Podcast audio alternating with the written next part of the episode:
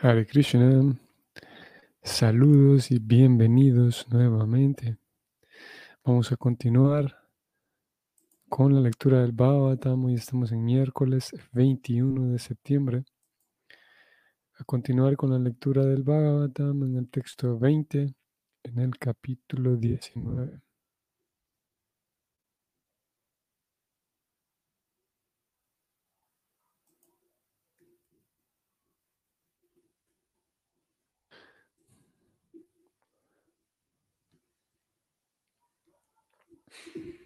ओम नमो भगवते वासुदेवाय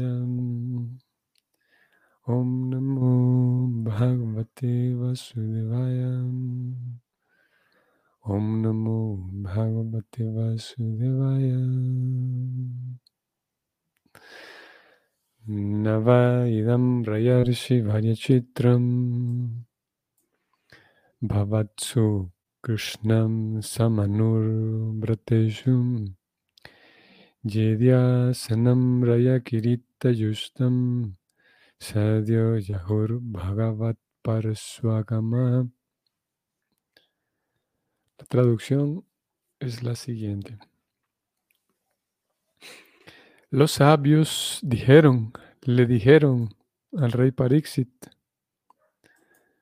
después de que él, recordemos, él les dio la bienvenida y les manifestó su deseo de ayunar ahí hasta la muerte y dijo que si estoy seguro que voy a volver a casa, pero si tuviera que volver a nacer, yo desearía siempre eh, tener un apego, eh, no recuerdo la palabra que él usó, un apego, a volver, creo que es en el verso anterior, un apego hacia el Señor Supremo, hacia los devotos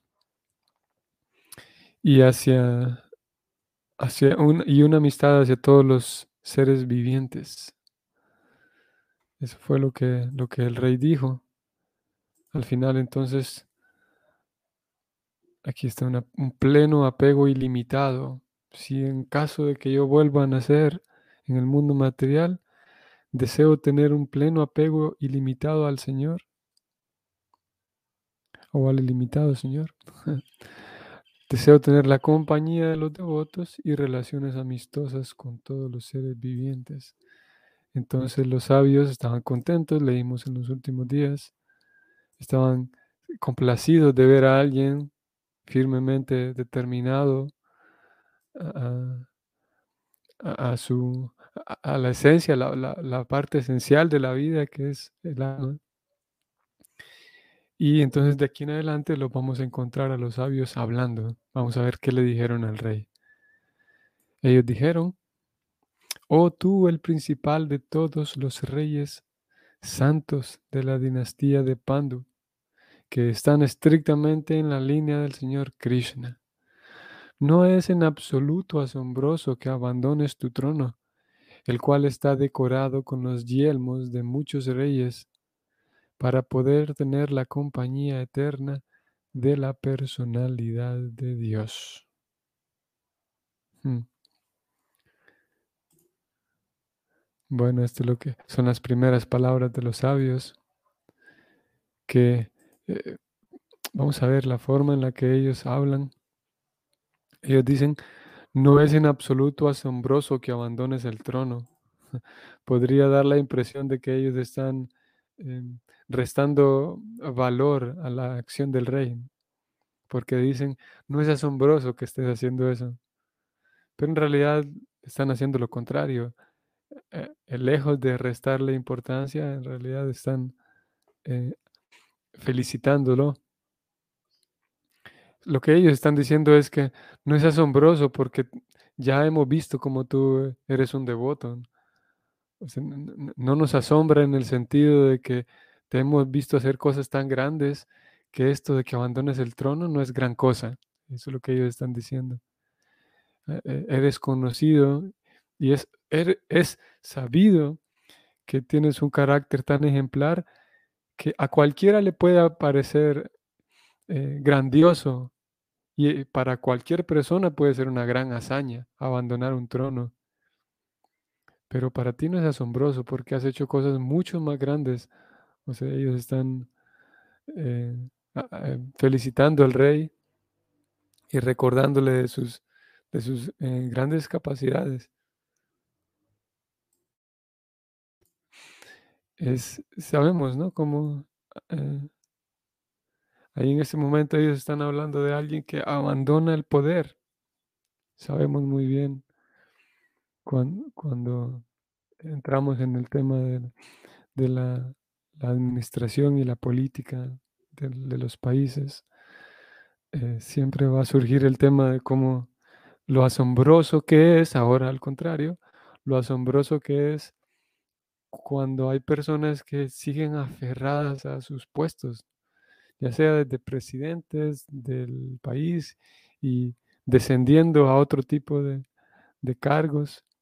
Incluso ocasiones y, e, es tan sorprendente el comportamiento y, la psicología humana que incluso en lugares en donde, eh, eh, digamos, en instituciones, en donde eh, todos son voluntarios, por ejemplo, en donde se trata de voluntariado, en instituciones en donde lo que se busca es ayudar a, la población, en ONGs, aún así vamos a, es muy fácil encontrar a personas que siguen aferrados a sus puestos de poder, a sus puestos de ser alguien en la institución. En la Cruz Roja, por ejemplo, hace algunos días eh, conversaba con un amigo que sirvió a la Cruz Roja durante unos 15 años más o menos, luego vinieron sus hijos y, ahora se dedica a sus hijos. Entonces él me, me contaba cómo incluso dentro de la Cruz Roja había ese tipo de cosas que, que alguien que está durante décadas en el, en al mando, a la dirección y no gana dinero, pero simplemente el placer de estar allí, de ser el, el mayor, de ser el jefe. Entonces, qué decir a, niveles más, más, grandes, niveles más grandes también eso, eso se, potencia, porque es una tendencia, podemos decir, una tendencia natural del alma condicionada, el aferrarse al poder. Entonces aquí los, los sabios dicen, no es asombroso que tú abandones el trono. Si es asombroso para una persona ordinaria, porque todo el mundo queda seducido por el poder, pero no es asombroso en tu persona, porque ya hemos visto que, tú siendo un devoto, aquí arriba lo dijeron, tú eres el principal de los reyes santos. Por lo, por lo tanto, en ti no es asombroso. Hay tantas cosas muchísimo más asombrosas que, que estas. Y, y, para tener la compañía del Señor, para tener la compañía de la personalidad de Dios, eh, estás abandonando ese, ese, ese, ese gusto tan, tan embriagante del poder. Vamos al significado. El comentario de Prabhupada, que es el siguiente, dice así. Políticos necios que ocupan cargos administrativos políticos creen que los puestos temporales que ocupan constituyen el máximo beneficio material de la vida y en consecuencia se aferran a ellos incluso hasta el último momento de la vida, sin saber que lograr la liberación y volverse uno de los asociados del Señor en su morada eterna es el máximo beneficio de la vida. La vida humana está hecha para lograr ese fin. El Señor nos ha asegurado muchas veces en la Bhagavad Gita que el ir de vuelta a Dios, a su morada eterna, es el logro máximo.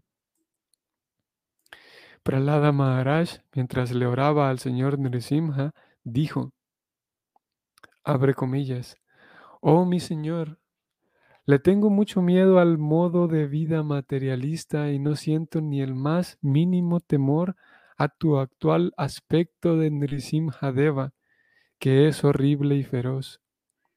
Este modo de vida materialista es algo así como la piedra de un mortero y estamos siendo aplastados por ella.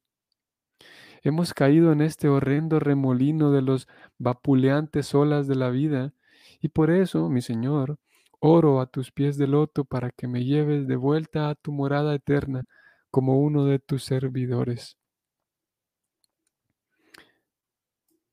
Esa es la liberación cumbre de este modo de vida materialista.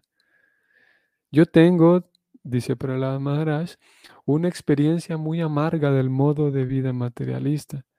En cualesquiera especies de vida que he nacido, impelido por la fuerza de mis propias actividades, he experimentado dos cosas con mucho dolor.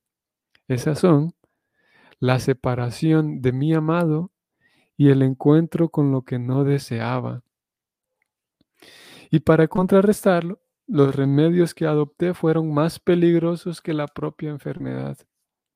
Así que ando a la deriva de un punto a otro, nacimiento tras nacimiento, por lo cual te oro a ti para que me des un refugio a tus pies de loto. Cierran comillas. Estas son las palabras de Pralada Maharaj Andresimhadeva. Sigue preocupada. Los reyes, Pándavas, que son más que muchos santos del mundo, conocían los amargos resultados del modo de vida materialista.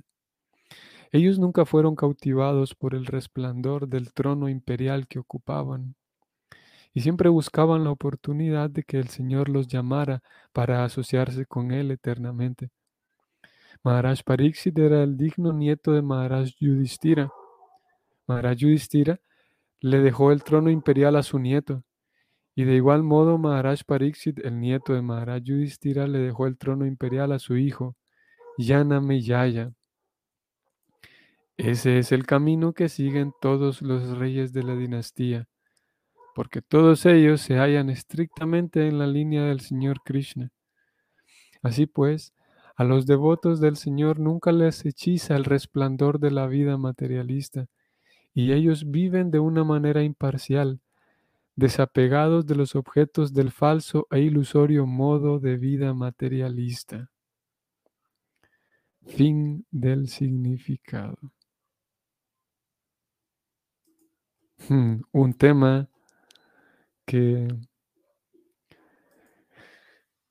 que nos puede servir para eh, reflexionar en relación a, por un lado, la vida materialista, como Prabhupada lo llama aquí, el modo de vida materialista.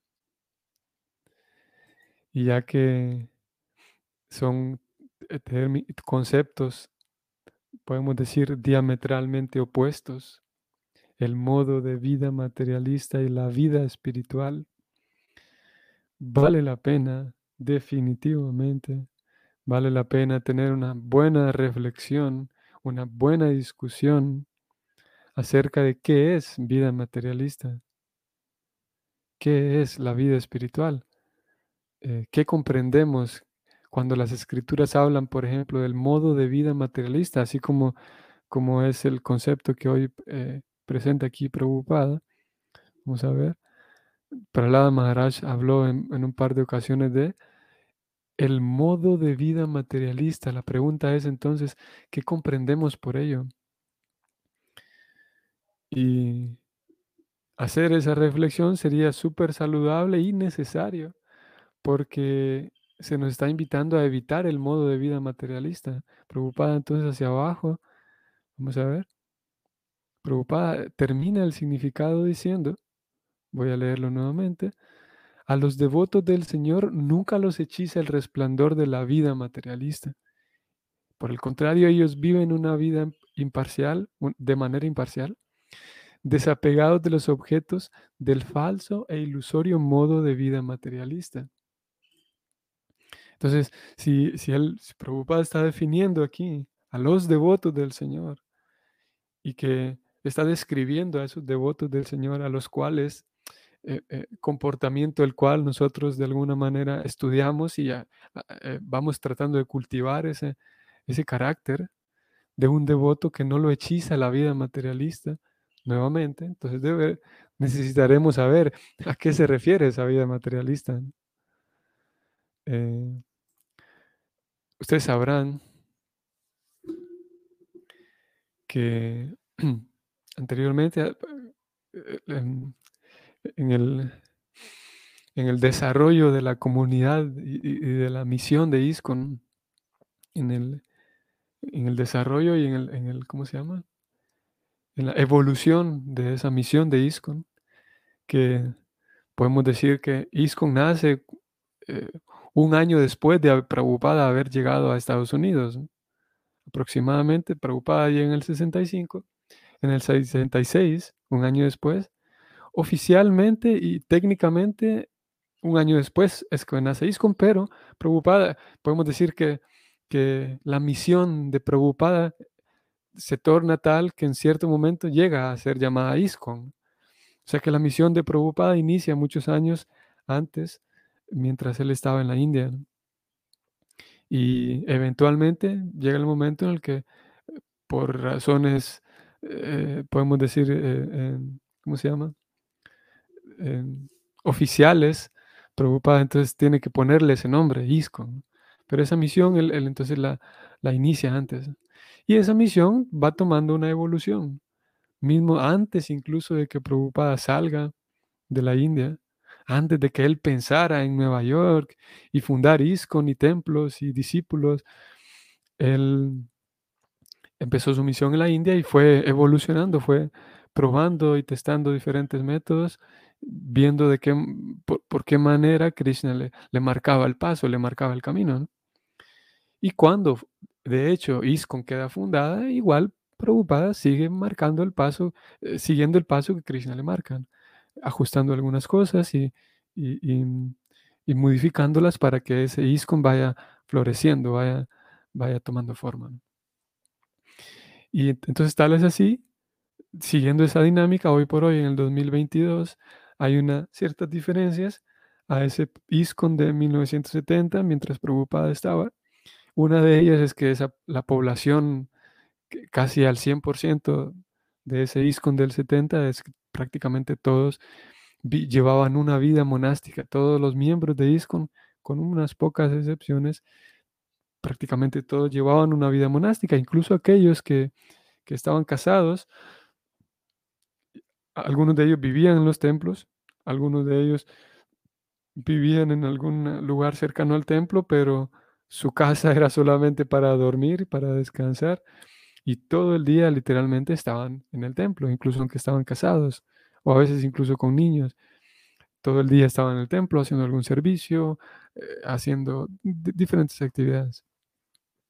Hoy es diferente, hoy la gran mayoría, hoy es al contrario, la gran mayoría de, los, de la población de ISKCON vive en sus casas y hay una cantidad muy pequeña de devotos que viven en los templos.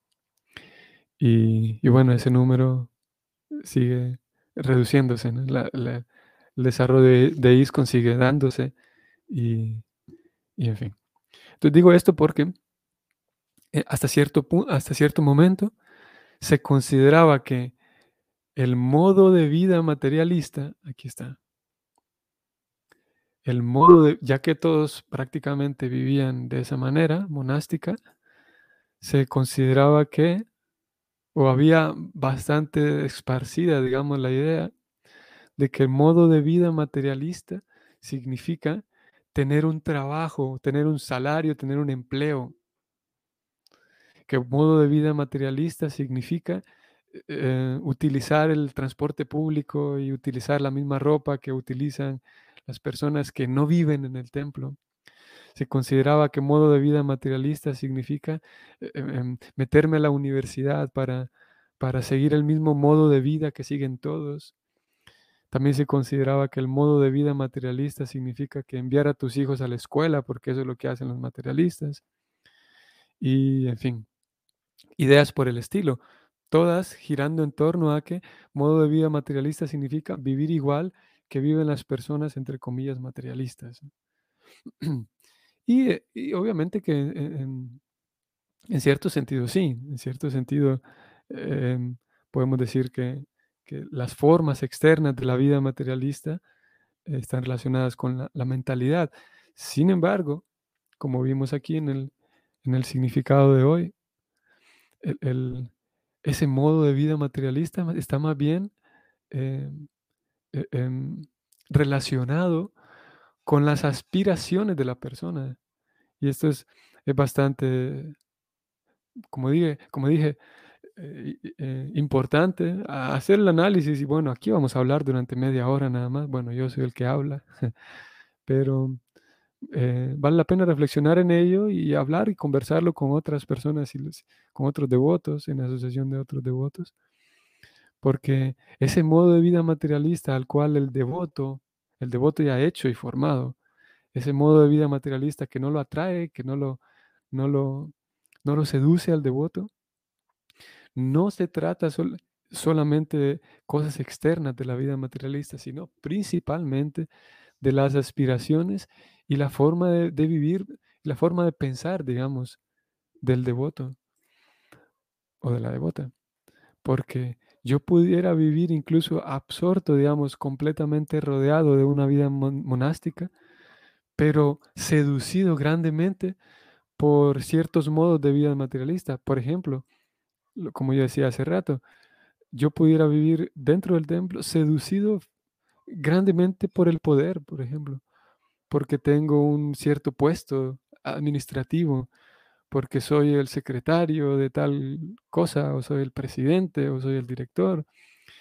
Y de acuerdo con Prabhupada, de hecho, él inició este significado, voy a ir hasta arriba. Él inició hablando de los políticos necios que ocupan cargos administrativos políticos. Aquí está, vean qué interesante. Prabhupada enseguida dice, ellos creen que esos puestos son el máximo beneficio de la vida. Sí, Prabhupada está equiparando aquí al, la vida materialista con la creencia, con, los paradigmas de la persona. La persona entonces, porque cree que esos puestos eh, eh, eh, son lo mejor, entonces aspira a ellos y se pelea con otros porque otros le, le roban su puesto político. Y ese es un, un, un reflejo de una mentalidad materialista. Y ustedes y yo sabemos muy bien que esa mentalidad materialista se da, se puede, y no solamente se puede, sino que se da también, y es muy fácil verla en los círculos espirituales. Y no sé qué experiencia tengan ustedes, vuelvo aquí a que no conozco a toda la audiencia, pero creo que es algo muy fácil de ver en ambientes religiosos y espirituales.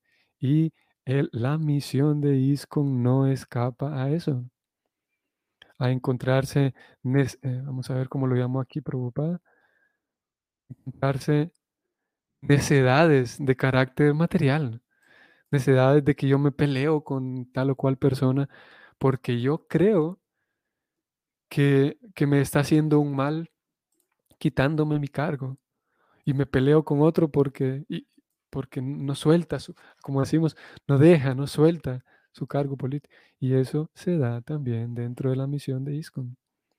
Es, eh, sería una, una falta de parte nuestra, sería una falta a la, a la honestidad eh, afirmar que eso no ocurre dentro de ISCON.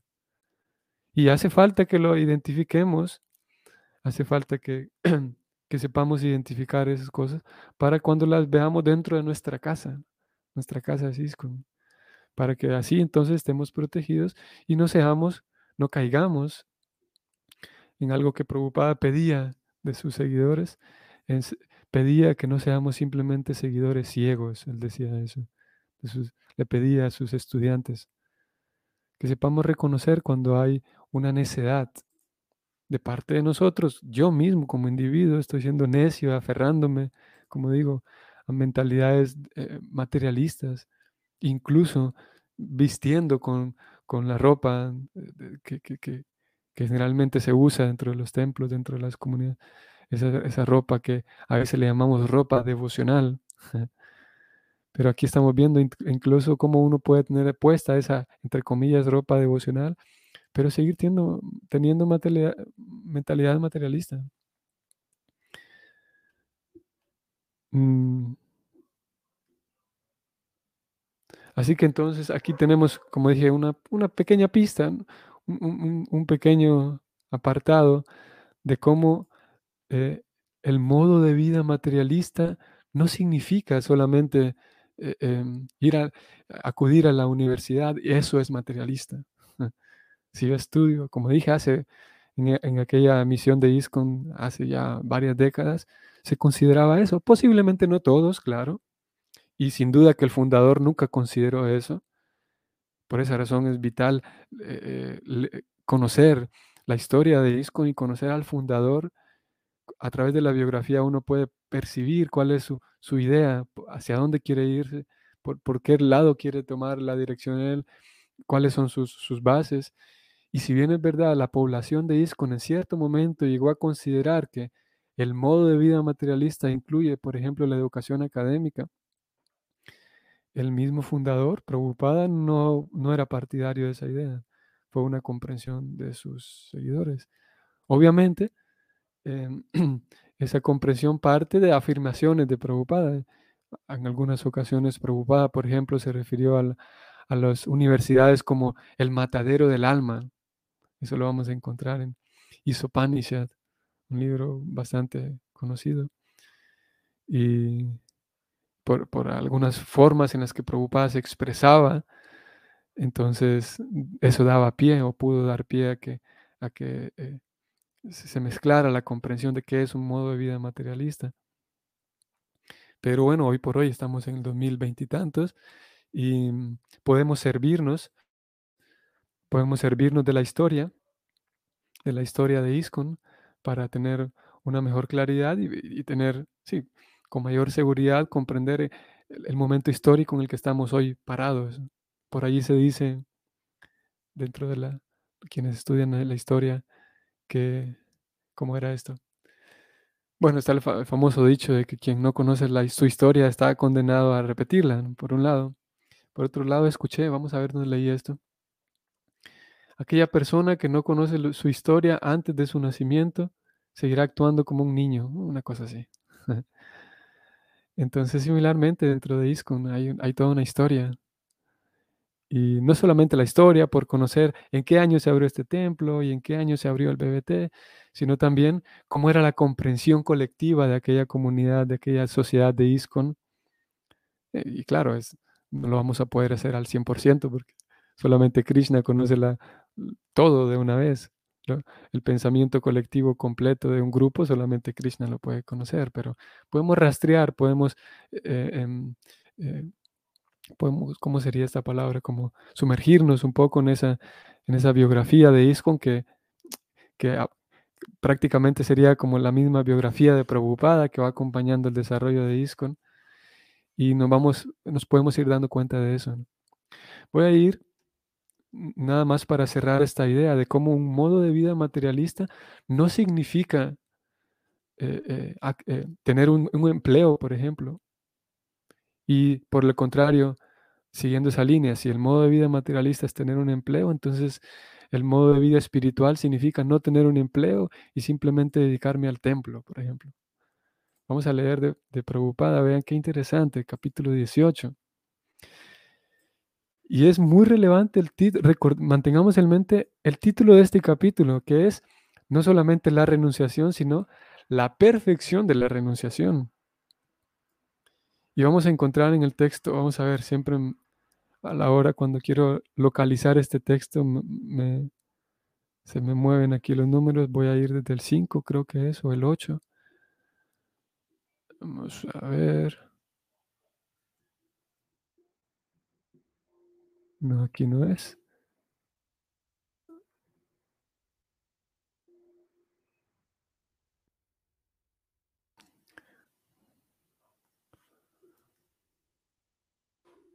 Aquí vamos a encontrar un verso de Prabhupada, un, un comentario de Prabhupada.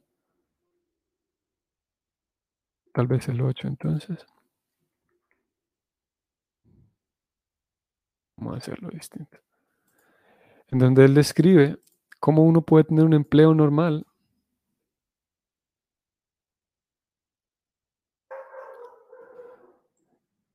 Vamos a ver, texto 18. Aquí lo tengo. 18.9. Preocupada dice lo siguiente. Los deberes prescritos se llevan a cabo con esa mentalidad. Uno debe actuar sin apego al resultado. Se debe estar desvinculado de las modalidades del trabajo. Aquí viene lo que buscamos. Un hombre o una persona que trabaja con conciencia de Krishna en una fábrica no se asocia con el trabajo de la misma ni con los trabajadores de ella. Él simplemente trabaja para Krishna. Y cuando él renuncia al resultado para dárselo a Krishna, está actuando de un modo trascendental. De un modo trascendental. Prabhupada entonces está presentando la opción de que una persona puede trabajar en una fábrica y al mismo tiempo estar actuando de modo trascendental. Naturalmente esto que acabamos de leer nos puede hacer surgir más interrogantes, pero para darnos una idea, Aquí lo que Prabhupada dice es que uno puede trabajar en una fábrica, imagínense. Y no sé, algunos de ustedes que hayan trabajado en una fábrica sabrán lo, mm, caótico y lo ruidoso y lo, salvaje que es trabajar en, en, un ambiente de una fábrica, ruido todo el tiempo, constantemente, sin parar, nada de modalidad de la bondad. Pero aquí Prabhupada dice que uno puede trabajar de modo trascendental en una fábrica. Vamos a salir al 18.11 y vamos a encontrar nuevamente algo interesante. Vean. En la Bhagavad Gita se dice que uno no, no puede dejar de trabajar en ningún momento. Por lo tanto, aquel que trabaja para Krishna y que no disfruta de los resultados fruitivos, aquel que le ofrece todo a Krishna en realidad es un renunciante. Y vean lo que dice aquí Prabhupada. Hay muchos miembros de la Asociación Internacional para la Conciencia de Krishna, que trabajan mucho en su oficina, en la fábrica o en otro lugar, y todo lo que ganan se lo dan a la sociedad. Lo pone sociedad con mayúscula como refiriéndose a la sociedad de ISKCON. Esas almas sumamente elevadas son de hecho sannyasis y están situadas en la orden de vida de renuncia. Como digo, esto que Prabhupada escribe aquí nos da pie para más interrogantes y seguir reflexionando. Dice, hay muchos miembros de ISKCON, no solamente ISKCON, sino pone todo el nombre, que trabajan mucho en su oficina, fábrica o en otro lugar, y todo lo que ganan se lo dan a la sociedad. Esas almas sumamente elevadas son de hecho sannyasis y están situadas en la orden de vida de renuncia. Aquí también tendríamos que preguntarnos qué significa eso de que todo lo que ganan se lo dan a la sociedad. Es otra discusión.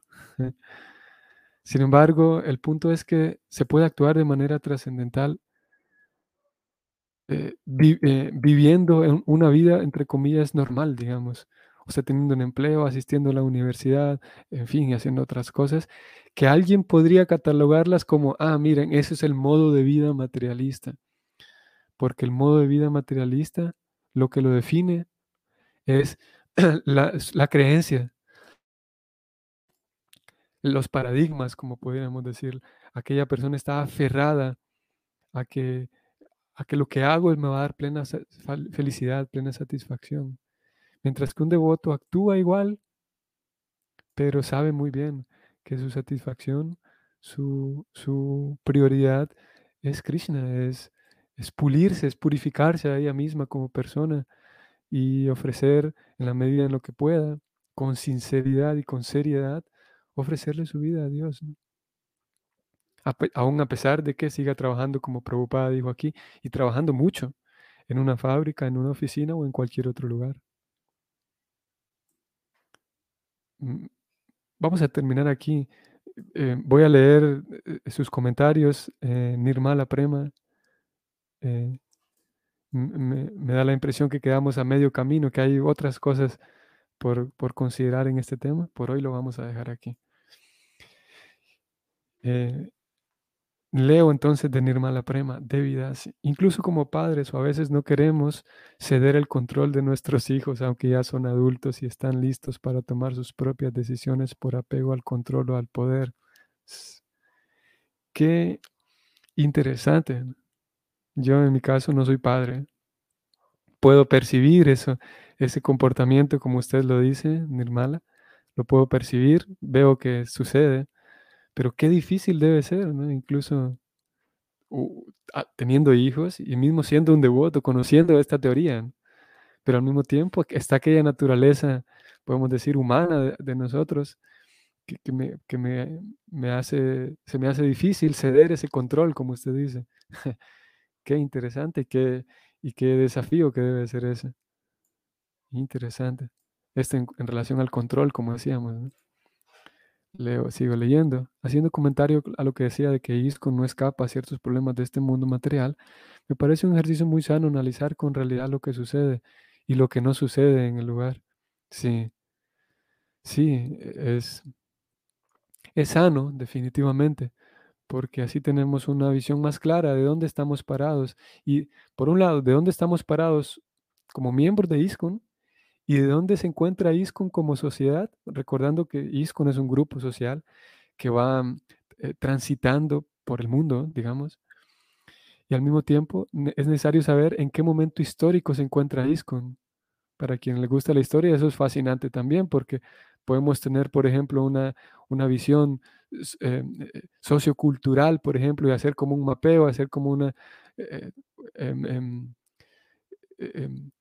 como, una evaluación, por ejemplo, hacia dónde, hacia qué rumbo entonces va dirigiéndose esa sociedad llamada ISCON, eh, nosotros dentro de ella, qué posición tenemos y, qué desafíos hay eh, en cuanto a esto que estamos hablando aquí, en cuanto al, asunto de los poderes, por ejemplo, quiénes, eh, en qué momento se da eso de que estoy aferrado al poder o alguien más lo está, lo está viviendo. Es súper saludable en realidad. Y en algunas, eso es curioso porque puede dar la impresión de que si me pongo a analizar eso, entonces me voy a decepcionar. Mejor no quiero ver las cosas malas. Podría, se podría pensar así.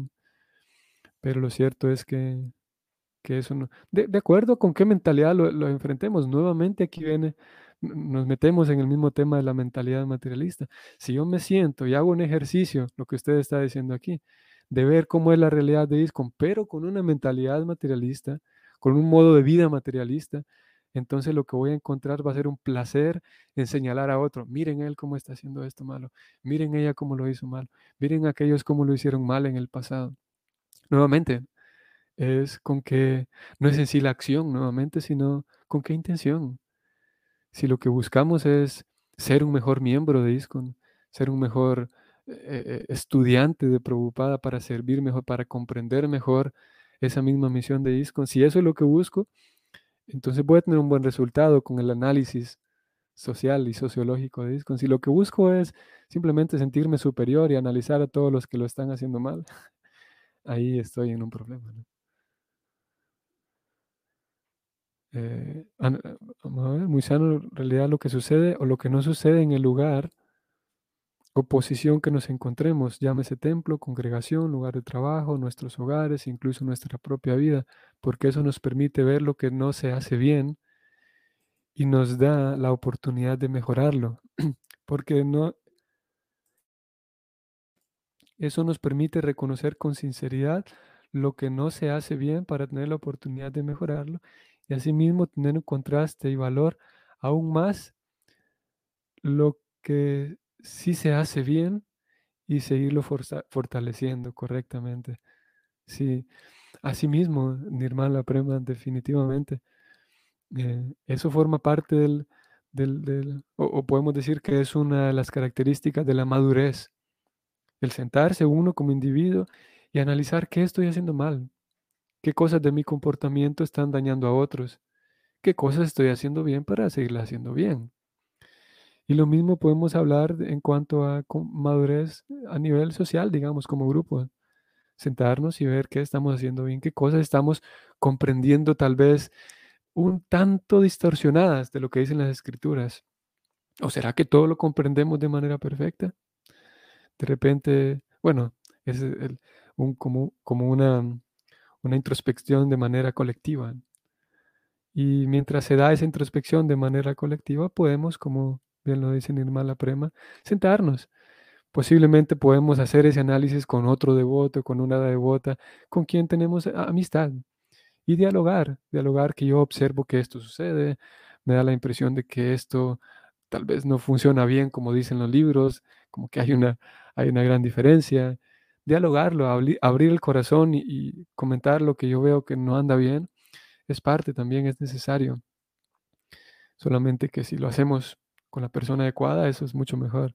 Si lo compartimos con otro devoto, con alguien con quien tengamos amistad, alguien con quien Y si la persona también tiene madurez, tendremos una conversación súper nutritiva. Y eso es Kirtan también. No quiero extenderme más, ya llegamos a los 40 minutos. Eso es Kirtan también. Analizar cómo, cómo, cómo es la realidad de nuestra comprensión espiritual. Eso también está considerado dentro de Kirtan. El, como dije, por la naturaleza misma de la conversación, necesitamos que ambas partes estén maduras, que no busquen solamente e, el placer, el, e, satisfacerse únicamente el, ego hablando mal de otros, sino viendo en perspectiva qué podemos mejorar y qué se puede hacer para seguir fortaleciendo lo que ya tenemos. Vamos a detenernos aquí porque ya el, tiempo nos llegó. Eh, definitivamente un tema fascinante. ¿Qué es el modo de vida materialista y qué es el modo de vida espiritual? Saludos, Nirmala Prema, muchas gracias por la atención en la charla espiritual. Sí, gracias por la participación. ¿Y cuánto daría yo poder tener una charla definitivamente? De, hecho, una charla con, ustedes, ¿no? no solamente hablar yo, sino poder hablar eh, y conversar personalmente con ustedes sería genial. Ojalá en algún momento se dé. Muy bien. Saludos entonces, Nirmala Prema, y saludos a todos los demás quienes están también todos los días aquí participando. Que tengan un bonito miércoles. Hasta mañana. Hare Krishna.